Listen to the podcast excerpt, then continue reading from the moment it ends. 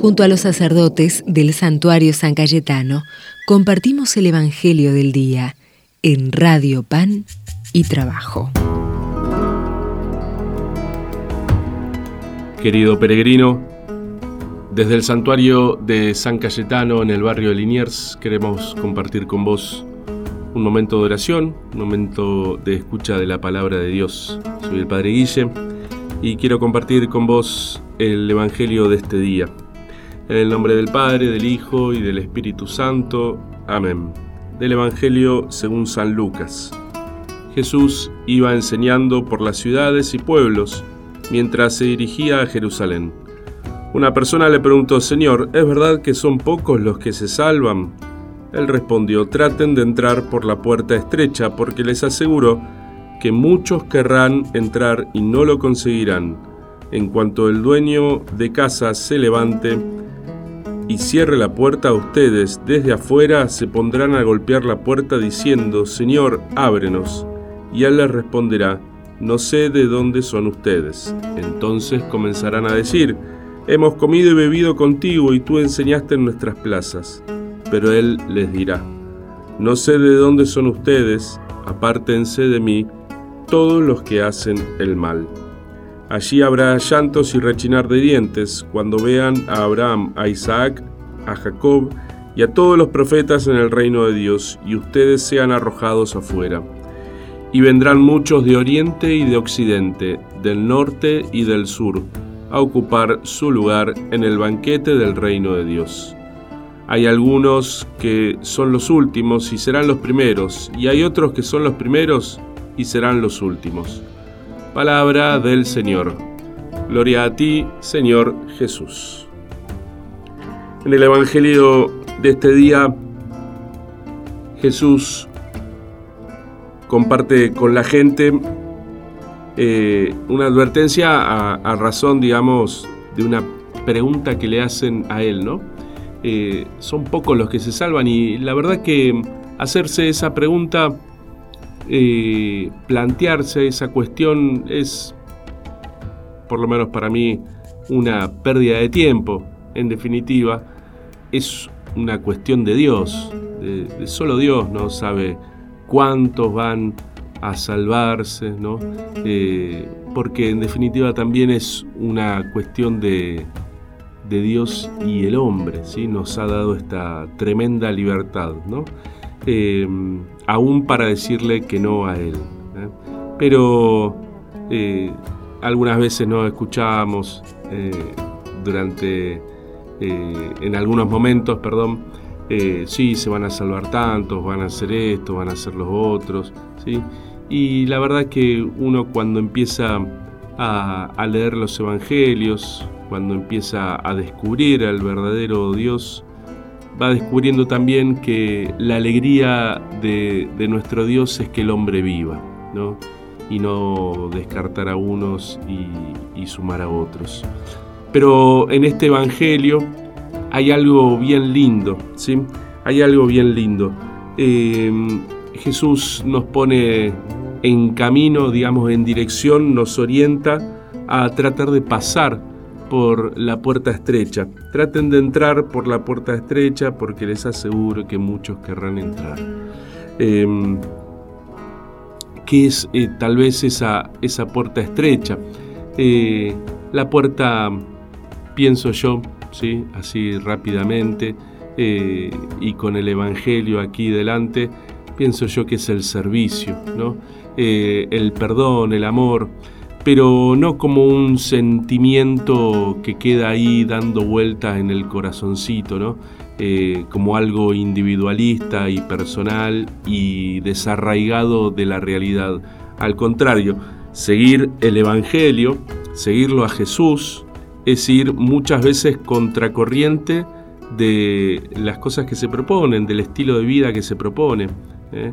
Eh, cuídate vos mismo, preocupate por tu propio bienestar, preocupate solamente por lo que te importa a vos, sé feliz vos solito. Eh, ¿Está mal todo eso? No, pero cuando perdemos de vista lo comunitario, ¿sí? el aspecto social de nuestra vida, las amistades, la familia, eh, aquellos que nos rodean, que la están pasando mal. Cuando perdemos de vista todo eso, ahí es donde el camino se hace ancho ¿sí? y la puerta gigante. En cambio, cuando seguimos el Evangelio, cuando tratamos de ir haciéndolo carne en nuestra vida, vamos descubriendo antes o luego que el Evangelio muchas veces es ir contracorriente, es ir al, en el sentido contrario de muchas cosas que se nos proponen. Esa puerta estrecha se va haciendo realidad. Cuando otros te dicen, no, partir un palo en la cabeza, ¿eh? el Evangelio te invita a sentarte y a llegar a un acuerdo, a buscar el perdón, a buscar la reconciliación, a tratar, a tratar de entender lo que el otro está viviendo, lo que el otro sufre, y ahí hacernos hermanos. Uno podrá decir, bueno, es una pérdida de tiempo, sin embargo, el Evangelio nos invita a descubrir la belleza de la paz, a descubrir la belleza del perdón, a descubrir que la violencia no es la, la solución para todo, sino que la paz es posible alcanzarla, sino que la paz es posible lograrla, construirla en nuestra casa, en nuestra familia. No todo tiene que terminar con un grito, con un golpe, con, con menosprecio. Se puede vivir de otro modo, podemos vivir de otro modo. En este Evangelio ¿sí? que hoy se nos propone, van a llegar muchos, ¿sí? de oriente y de occidente, de norte y del sur. ¿eh? Eh, vamos a pedirle entonces a Jesús poder seguir por el camino estrecho, que no es el camino de los esclavos, no es el camino del dolor inútil, sin sentido, no es el camino del sin cerebro, sino que es el camino del Evangelio, el que nos trae la verdadera vida. Vamos a pedirle entonces a Jesús en esta, en esta oración, en este momento, que escuche nuestras intenciones, todo lo que andamos haciendo. Tal vez estamos yendo al trabajo estamos volviendo. Tal vez estamos trabajando desde casa o llevando a los chicos al, al colegio. Bueno, le ponemos en las manos de Jesús, en las manos de su madre, la Virgencita, nuestra madre, todo lo que andamos viviendo eh, todos esos intentos para vivir de una forma más humana, todas esas veces que intentamos perdonar a alguien y nos cuesta, todas las veces que, que vamos saboreando el límite, ¿sí? Nos vamos dando cuenta del límite que muchas veces se hace real, se hace cercano. Vamos a entregarle a Jesús y a su Madre la Virgen eh, todo lo que andamos viviendo en estos días. Dios te salve María, llena eres de gracia, el Señor es contigo, bendita tú eres entre todas las mujeres, y bendito es el fruto de tu vientre Jesús. Santa María, Madre de Dios, ruega por nosotros pecadores, ahora y en la hora de nuestra muerte. Amén. Y que el buen Dios los bendiga, nuestra Madre la Virgen los cuide y los acompañe siempre, el que es Padre, Hijo y Espíritu Santo. Amén. Acuérdate Jesús, verbo de vida, que tanto me amaste y moriste por mí.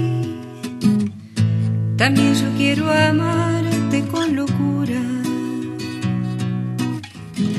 Acuérdate de aquello que dijiste el día de tu triunfo Dicho ser que sin ver, en plenitud de gloria, sin embargo creyó. Desde la noche oscura de mi fe, te amo ya y te adoro.